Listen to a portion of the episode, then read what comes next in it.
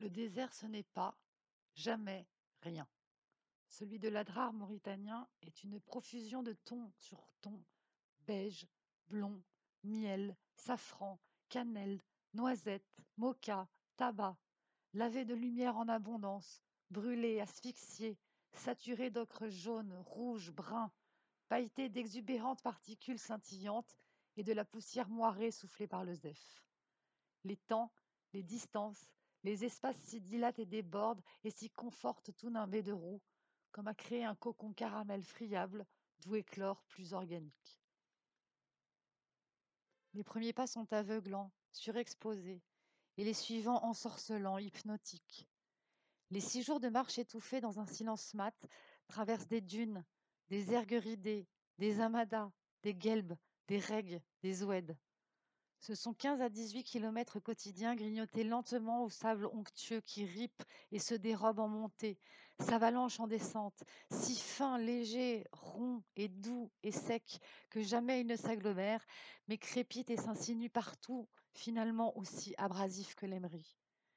Les 5 à 6 heures de randonnée journalière à franchir des cordons dunaires gondolés, sans autres horizons qu'une ondulation mordorée, à grimper les versants instables, longer les crêtes chancelantes et dévaler les pentes filantes de ces collines fragiles, à parcourir les plateaux rocailleux, à louvoyer entre les barcanes, à gravir des montagnes gréseuses ruiniformes jusqu'à leur ligne de fête, sont autant de voyages en minéral.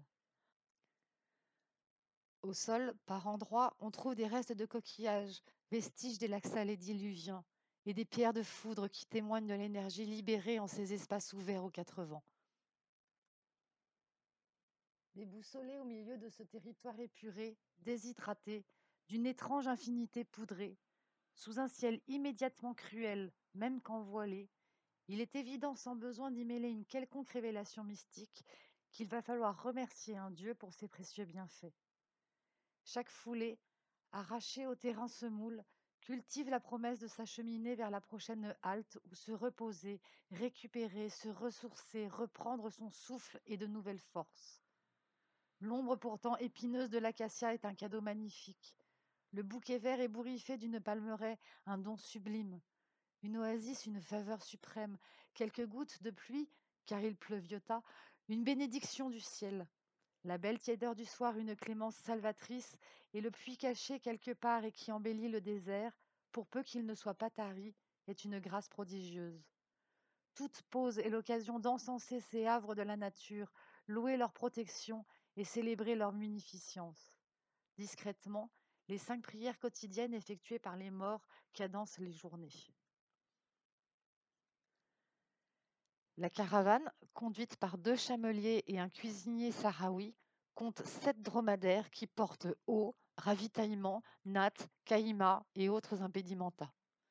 En route, ils achèteront des légumes et de la viande auprès de marchandes ambulantes averties du parcours, mais sorties d'on ne sait où comme un mirage de derrière une dune.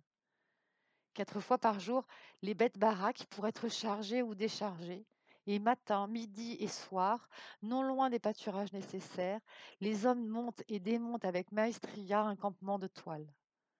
Invariablement, la première préoccupation à l'étape est le rituel de l'infusion et du service mousseux des trois thés brûlants qui, de l'âpreté à la suavité, accompagnent avec des dattes le délassement des muscles et de l'esprit. Après le déjeuner, la sieste n'est pas une option, même si elle se passe à chasser les mouches qui pullulent sans gêne. Au bivouac, avant le dîner, la préparation attentive du pain de sable qui servira aux trois repas suivants rassemble les convives autour du brasier. Plats et fruits avalés, chacun s'en va sans demander son reste dormir à la belle étoile. On se lèvera tôt pour profiter de la relative fraîcheur du matin.